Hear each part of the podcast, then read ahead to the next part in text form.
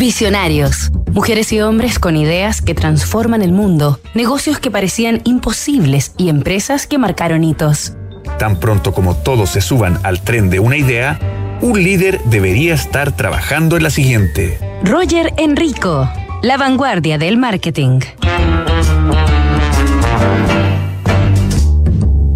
Esta semana hemos recorrido la historia del visionario del marketing Roger Enrico quien durante los años 80, desde la dirección ejecutiva de PepsiCo, logró la hazaña de destronar a Coca-Cola como el producto más popular del mundo.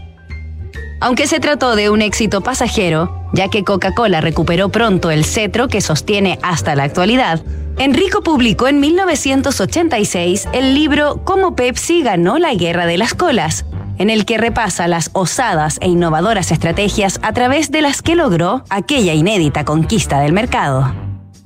La trayectoria de Enrico, brillante de principio a fin, continuó asumiendo la presidencia de PepsiCo entre 1996 y 2001, periodo en el que anexó las marcas Tropicana y Quaker Oats.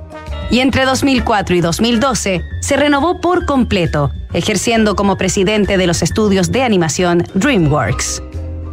Una de las grandes claves del éxito de Enrico, en todos sus cargos, fue participar a todos los trabajadores de sus empresas y escuchar sus sugerencias y propuestas, llegando a sostener firmemente que nadie tiene el monopolio de las ideas, mucho menos el tipo que está sentado en el puesto de director.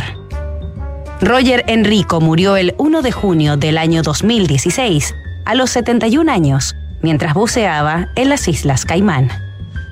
Nos reencontramos el lunes con más visionarios. En un estudio de PwC, 7 de cada 10 directores de empresas en Chile afirman que la ciberseguridad y la privacidad son sus mayores preocupaciones. En PwC Chile son expertos en tecnología, ciberseguridad, digitalización e inteligencia artificial. Visita pwc.cl.